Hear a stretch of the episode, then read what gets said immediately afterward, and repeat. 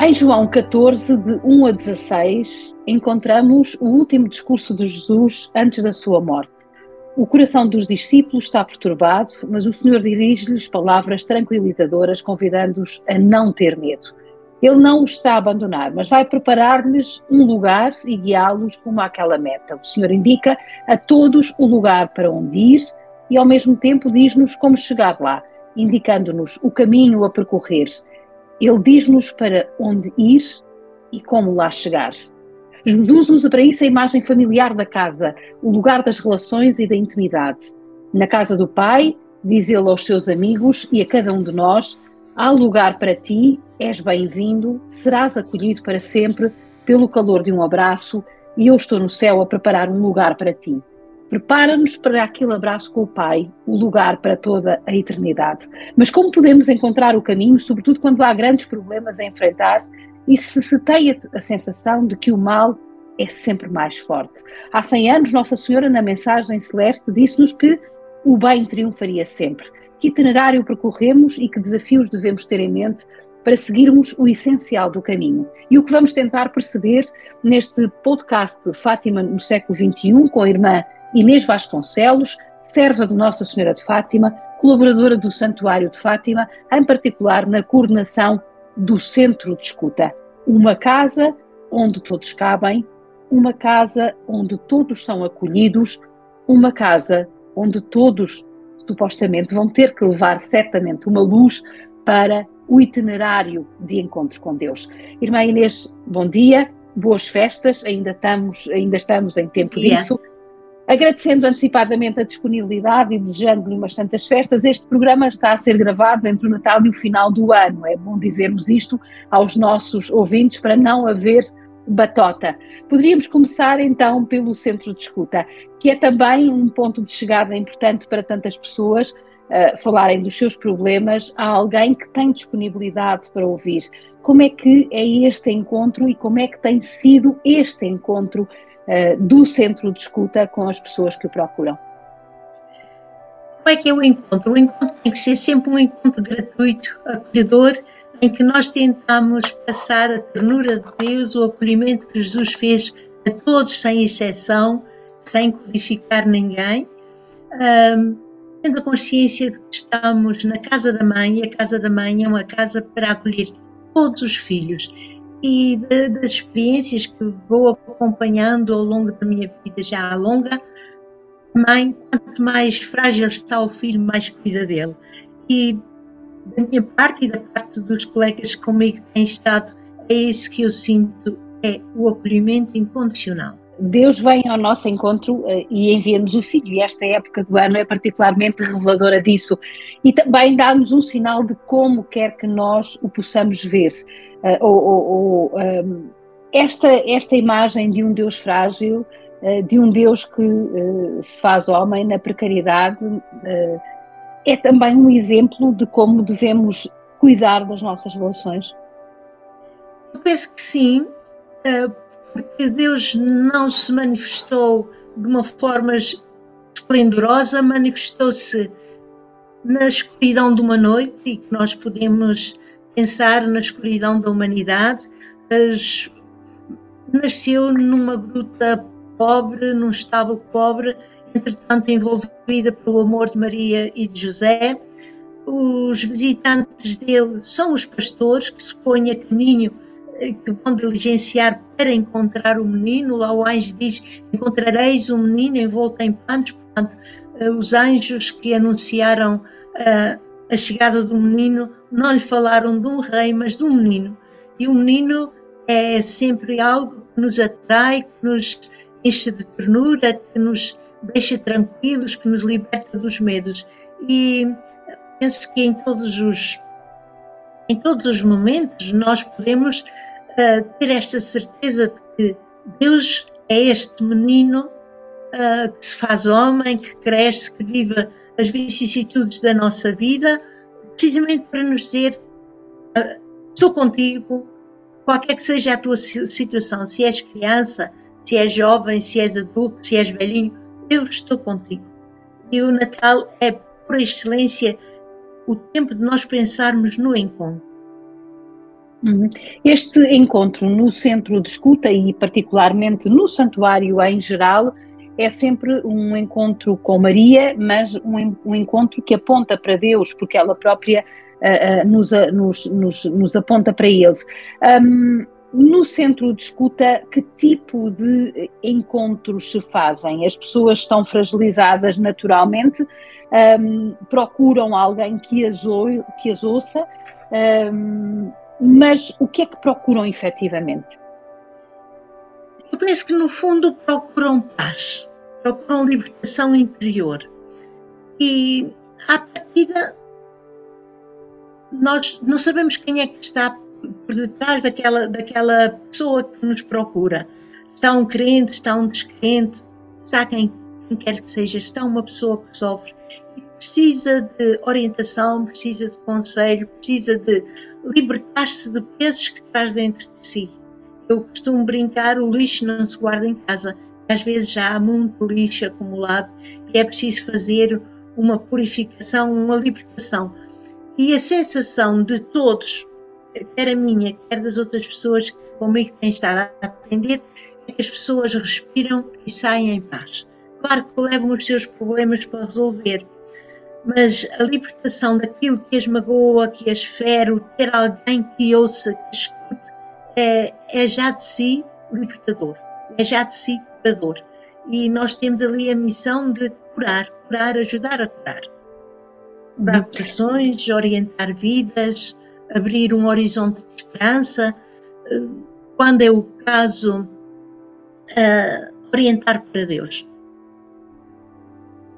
As pessoas, eh, quando se acercam do centro de escuta, revelando essa necessidade de serem justamente escutadas, passe a redundância, de serem mais. Eu, utilizo a redundância porque é mais do que ouvir, é mais do que falar, é, é, é escutar com o coração.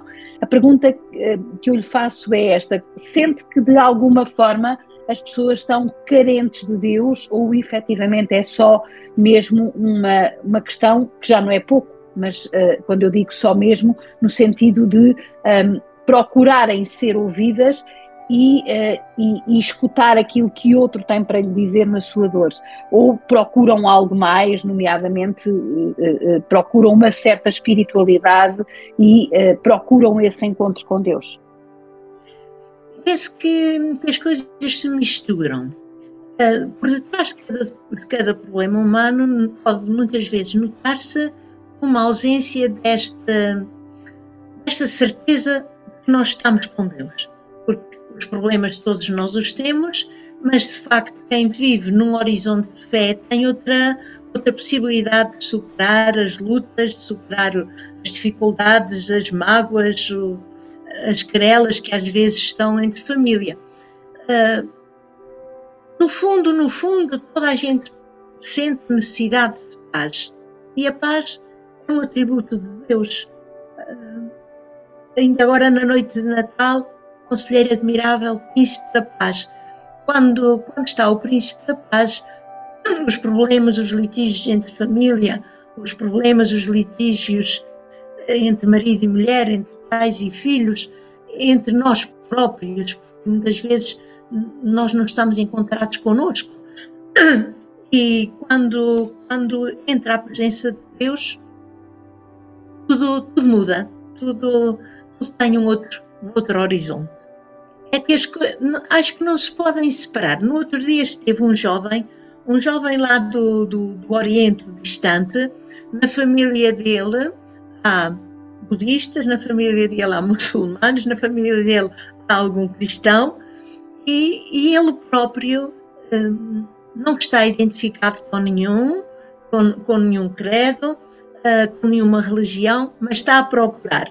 Quanto a mim, depois da maneira apaixonada com que eu lhe falei de Jesus, o, aponto, o orientei para ele pegar na palavra de Deus e ler a partir dos Evangelhos, uh, eu acho que ele será mais um cristão e um bom cristão. Agora, Jesus pegou -se sempre no humano para chegar ao divino e para mim é a grande preocupação.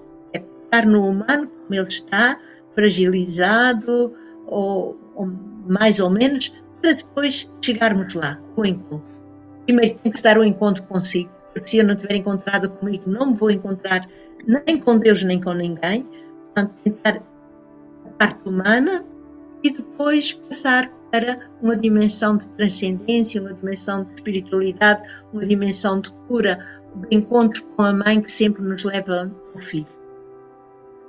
Isso é possível nos dias de hoje, ou seja, nós estamos a fazer a nossa parte como cristãos de testemunhar este enorme amor de Deus e ao mesmo tempo conseguir que os outros o compreendam da forma como ele quer ser visto? Eu penso que sim. Eu penso que sim. Não com teorias, mas com, com afeto.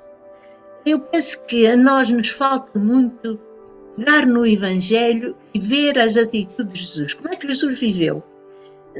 Certo que ele era divino, certo que ele era Deus, certo que ele é sabedoria infinita, mas ele usa a vida simples. As parábolas são um exemplo disso. Ele usa a ternura, ele usa a mão para para fazer lodo, para curar, para libertar. Eu penso que no, da nossa parte é isso que se espera, não é teorias, o encontro há de se dar entre cada um e Deus, mas é tentar mostrar este rosto amoroso de Deus, porque ninguém se fecha o amor. Uh, Podem-se fechar uh, a, a muita coisa que nós às vezes fazemos passar de uma igreja que não é mãe, que não é acolhedora, que não tem a santidade que Jesus espera de nós. Uh, mas fechar-se a Jesus, fechar-se ao amor, acho que não é possível. É preciso é sabê-lo anunciar anunciar Irmã, de uma forma audível ao nosso tempo. Irmã, é com tantos milhões, com tantos milhões de cristãos que existem, hum, não era para o mundo estar um bocadinho melhor? Eu penso que sim. Eu penso que sim. Uh, eu gosto muito de, uma expressão que está na. Quase a finalizar aquela carta que o Papa escreveu uh, aos jovens, Cristo Vive, em que ele diz: namora-te namora-te. E se tu estiveres enamorado, é isso que te dá vida, é isso que faz, que faz tudo. Eu, eu até, até tenho, tenho esse excerto, é, é muito lindo. Diz assim: buscas paixão, deixa-te enamorar por ele, com maiúscula, porque, como se lê num poema estupendo, enamora-te, nada pode ser mais importante do que entrar do que encontrar Deus, ou seja, enamorar-se dele de maneira definitiva e absoluta. Aquilo de que te enamoras prende a tua imaginação e acaba por ir deixando a sua marca em tudo. É isso que depois decide levantar uh, o convívio. É isto que decide tudo. Eu penso que a nós nos falta muitas vezes paixão, que nos falta enamoramento, que nos falta ai, esta alegria de dizer que, que Deus é amor e que dá um sentido a tudo, às alegrias, às tristezas e que não estamos sós. E acho que Jesus é, é apaixonante e Deus é apaixonante, Jesus é o rosto de Deus e foi por isso que no fim, do, na plenitude dos tempos, como diz a carta aos Gálatas, Ele vem, Ele vem dizer que Deus é amor, que é ternura, que é misericórdia, que é perdão, mas que não é direito canónico. O santuário tem como tema Chamados ao Encontro, sintonizando o santuário com as celebrações do Ano Santo da Esperança, convocado pelo Papa Francisco para o ano jubilar 2025. Uh, e, e, para que este, santo, uh, este ano santo possa ser preparado e celebrado com a fé intensa e a esperança viva e a caridade operosa, temos de avançar no caminho. Como é que poderemos ser esta Igreja do Caminho? Eu não lhe peço fórmulas uh, teóricas, Uh, nem uh, uh, ditamos para os outros. Como é que nós, no concreto, no nosso dia a dia, nas nossas relações humanas, eh, podemos efetivamente ser esta igreja do caminho que de repente parece que foi descoberta, esquecendo que para trás há Imaú, esquecendo que para trás há tantas outras coisas, e nós agora falamos do sínodo e falamos muito deste caminho e deste caminharmos juntos, todos nas suas circunstâncias, todos nas suas, eh, nas suas possibilidades e nos seus ritmos próprios como é que no Santuário de Fátima, numa casa que é de todos, mas que ao mesmo tempo todos vão e vêm, uh, ou todos vêm e vão, uh, melhor dizendo, uh, como é que nós poderemos ser de facto este, este, este, este, esta bússola orientadora? eu penso que é acolhendo, acolhendo, acolhendo, acolhendo. E, e acolhe-se de maneira simples. Certo que nós precisamos ter momentos de oração, mas eu quando vou, por exemplo, ao centro de escuta ou vou à missa, eu procuro estar atenta às pessoas com quem, com quem me cruzo. Tem um bom dia, é ver a pessoa que está assim um bocadinho, não sabe para onde vai, precisa de ajuda. É, olha, fazer uma fotografia de família em vez de ser uma selfie. Eu tenho feito dezenas ou talvez centenas, porque fica um de fora quando é para fazer uma fotografia melhor. Uh, tão simples como isso e depois alegrar-me tanto. Passam tanto, tantos carrinhos de bebê por aqui. Uh, nós sabemos que a família que está sendo muito muito mal cuidada, para não dizer mesmo ameaçada, maltratada. Valorizar a alegria de uma família, pedir a bênção de Deus para eles, um, um parzito que vai de mão dada, se mete conversa, uh, sejam firmes no vosso amor, sejam, cuidem da vossa flor. São coisas pequenas, porque depois a parte, a parte litúrgica ou religiosa está, está feita, está elaborada.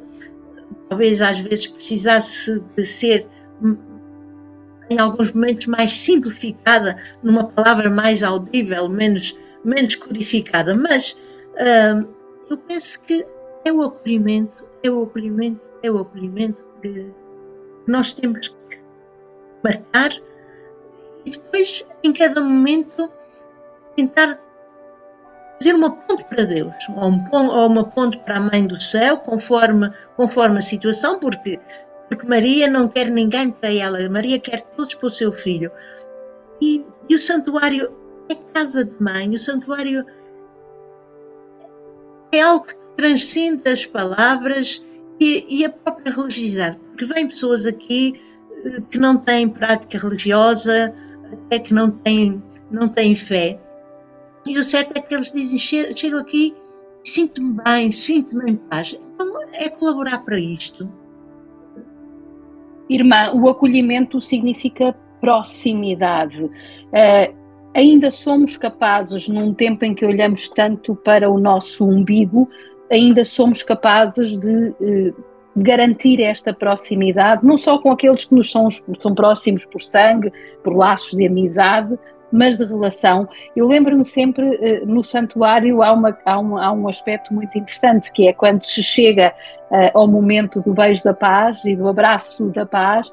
Uh, não sei se é uma herança da pandemia, mas as pessoas parece que têm medo de se tocar, de simples estender a mão, acenam com a cabeça, fazem um gesto de circunstância, isto no santuário e também em muitas igrejas, naturalmente, que as pessoas tendem a não ser capazes deste toque.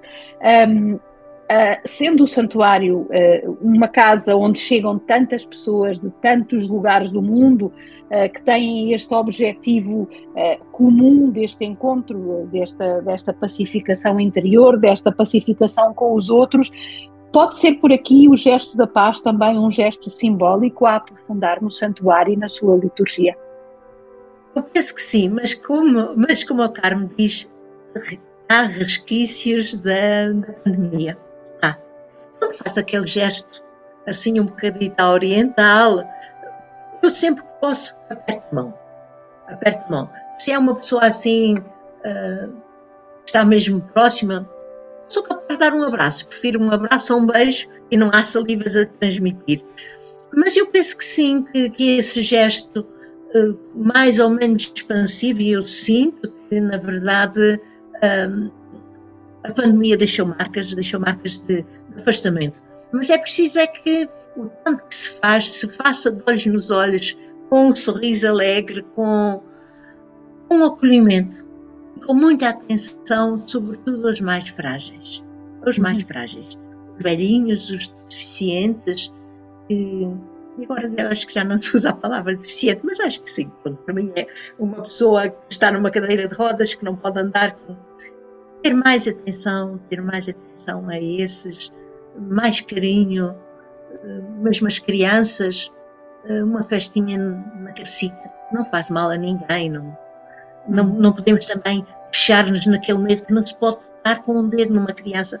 Não, quer dizer, não se pode, não se deve fazer mal a ninguém, mas nós devemos acreditar na pureza dos nossos afetos para com, para com todos, para com todos. E, e, isso penso que é um, um desafio constante, temos que viver com muita atenção àquilo que nos rodeia. Não, não, não, não, não precisamos estar à espera de coisas extraordinárias, precisamos é de colocar e fazer acontecer vida no momento em que estamos. Pronto, extraordinário. Foram as aparições, mas foram. Agora é viver do que, do que a mensagem uh, deixou e nos convida a viver. Mas é agora no, na simplicidade do encontro. Irmã, quais são os grandes desafios que a Igreja e nós cristãos temos pela frente? Nós estamos convocados para um jubileu da esperança. A esperança cristã tem que ser necessariamente diferente de uma espécie de fezada, de que as coisas vão melhorar, de que as coisas vão ser boas. A esperança cristã obriga-nos, uh, uh, uh, porque estas coisas da simplicidade são simples, mas também têm alguma exigência. Aliás, a simplicidade, se calhar, é mais exigente do que, do, que, do, do, que outras, do que outras formas de expressão. Mas dizia eu que nesta, neste itinerário que nos é proposto pelo Papa Francisco do Jubileu da Esperança, um, que passos e que desafios é que nós devemos dar, uh, de facto, para transmitirmos melhor este essencial da fé cristã e da esperança cristã? Olha, eu penso que precisamos de cultivar mesmo a esperança. A mim faz muita impressão que eu me diga cristã, que eu me diga serva de Nossa Senhora de Fátima, que eu me diga batizada e penso que o mundo está perdido. Eu não entendo, quer dizer, não entendo como podemos rezar. Sim, eu ouço as notícias todos os dias de manhã e vejo que a guerra está tremenda, está, está horrível, que estas mortes são mesmo um genocídio, tanta coisa que, que, nós, que nós vemos. Mas de qualquer maneira, uma coisa é certa: Deus está com a humanidade. E isso é que nós precisamos ter mesmo enraizado em nós a certeza de um amor que não nos deixa. Já Isaías dizia: pode mais esquecer-se da criança que amamenta, mas que ainda, ainda que ela se esqueça, eu não me esqueço de ti. Eu gravei-te na palma da minha mão. Esta certeza do amor de Deus e depois fazer o bem à minha volta. Sempre. É no pequeno, é no acontecer, é no cotidiano que Deus me pede não pede que eu agora ir salvar a China, não, não temos comunidade lá, mas pede para eu ser uma presença entusiasmada de Jesus, uma presença delicada de Jesus com, com atenção a todos. Bom dia, boa tarde. Eu, sinceramente, tenho muita dificuldade eh, de atravessar qualquer espaço, vou piedosamente para a missa ou para a liturgia das horas ou para o que quer que seja, as pessoas como se fosse passando por uma árvore. Não, bom dia, boa tarde.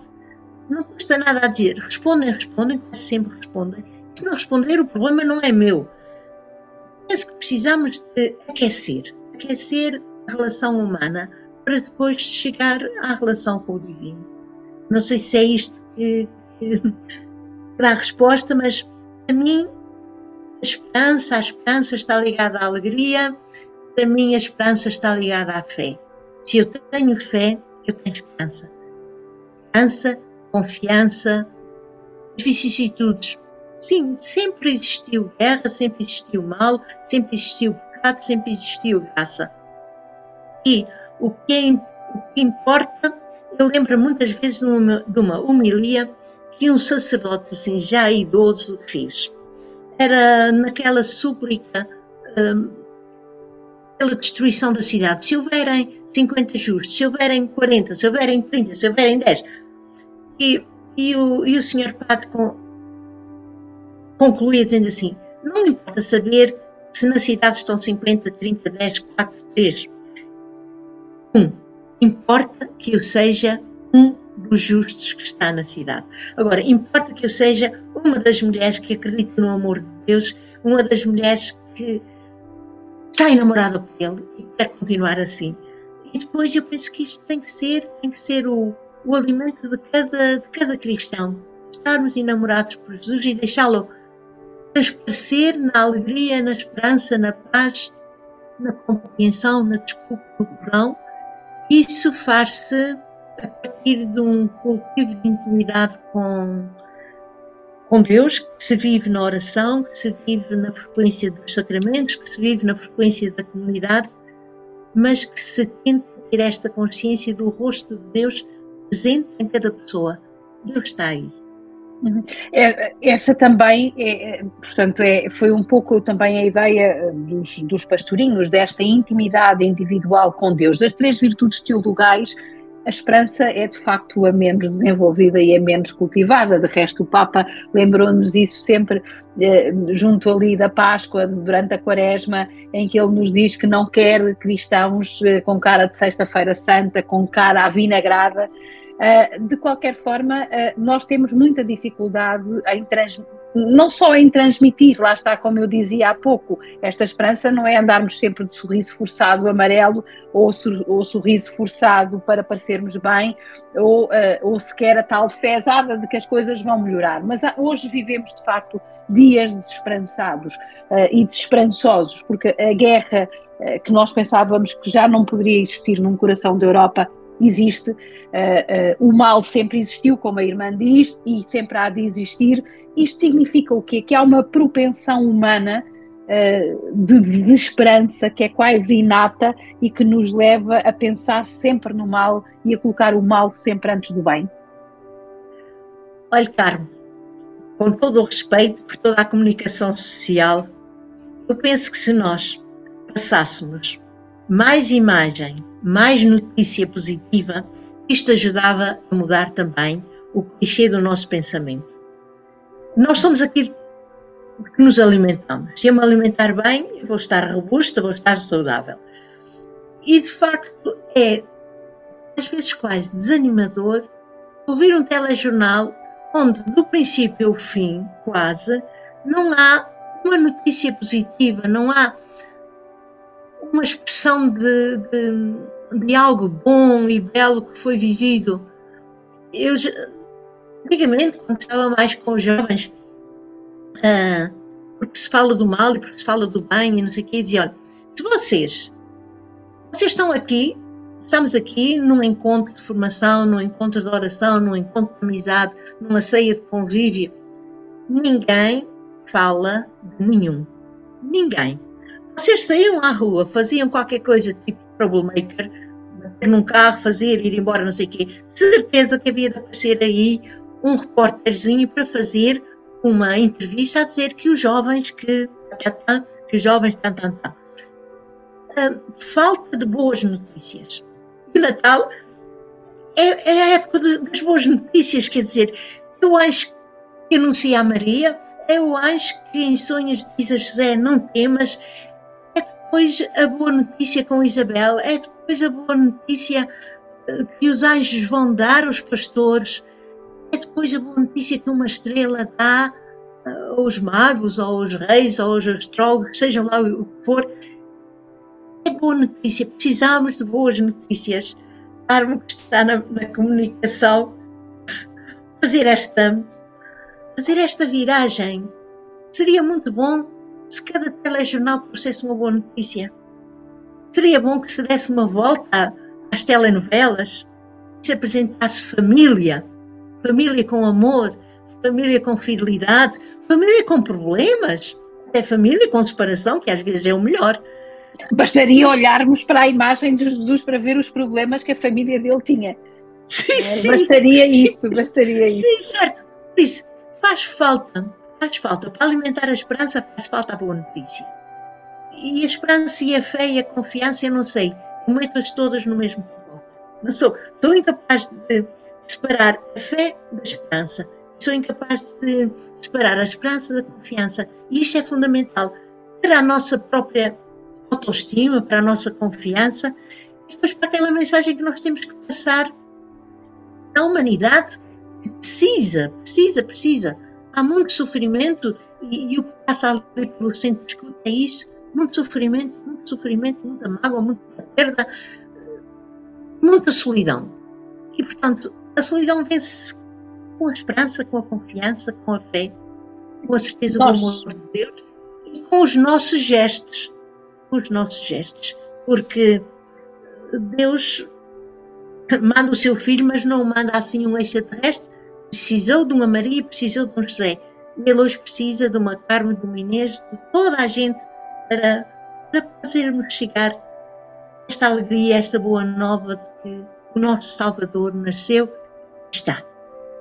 E que a humanidade há de ser melhor, certamente, se cada um de nós fizer a sua parte.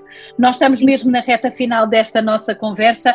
Uh, Pedi-lhe, irmã, em, eh, em dois minutos, que uh, me dissesse qual é o seu grande desejo para este novo ano, que agora se inicia. Este podcast vai para o ar uh, no dia 13 de janeiro, já estaremos uh, para lá da festa da Epifania e, portanto, uh, pergunto-lhe um, ehm, qual é o seu desejo enquanto cristã, com tantos desafios que o mundo nos coloca, com tantos desafios que a nossa vida pessoal nos coloca, mas com tantos desafios que este Deus, amor, nos coloca todos os dias?